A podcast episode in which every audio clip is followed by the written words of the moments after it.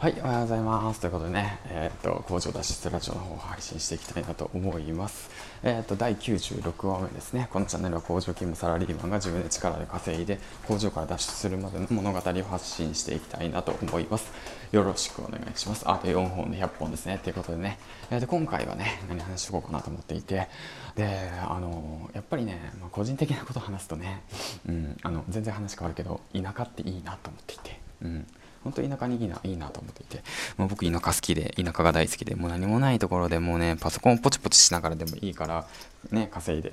えーと、生活していきたいなっていうその夢を持っているわけなんですけど、まあね、家族でみんなでねちっちゃいお店を開いてっていうことをね将来的にしていきたいなと思ってで、まあ、こうやって、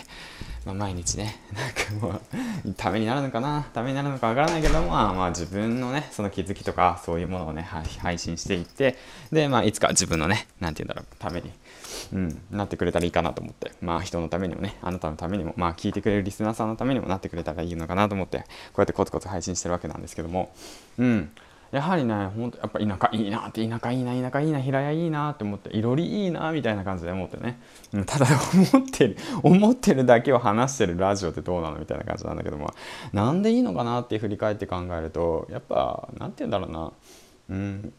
何なんだろうな。なんかごちゃごちゃしてないしあと自分の時間が過ごせるっていうのがすごくいいなっていうのを感じました。うん。朝ねえー、っとなんだろうなそのちょっと夜さ夜じゃない朝散歩して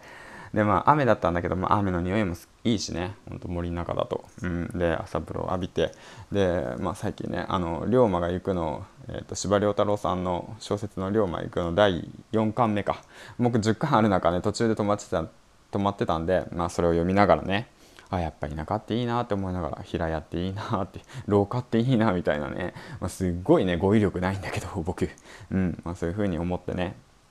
いつか将来、まあ、田舎でね暮らしたいなと思う夢をね、えーと、ずっと昔から持ってるわけなんですけども、うん、コツコツとね工場油 油臭いね工場から脱出して。で田舎でね家族みんなで、えーとのんびりのんびり野菜育てながらね生きていけたらいいかなと思ってます。まあそんな感じで、まあ、隙間時間で配信してたらね、あんま時間ね、取っちゃうと、まあ、あの怒られちゃうんで、うん、この辺にしとこうかな。第96話。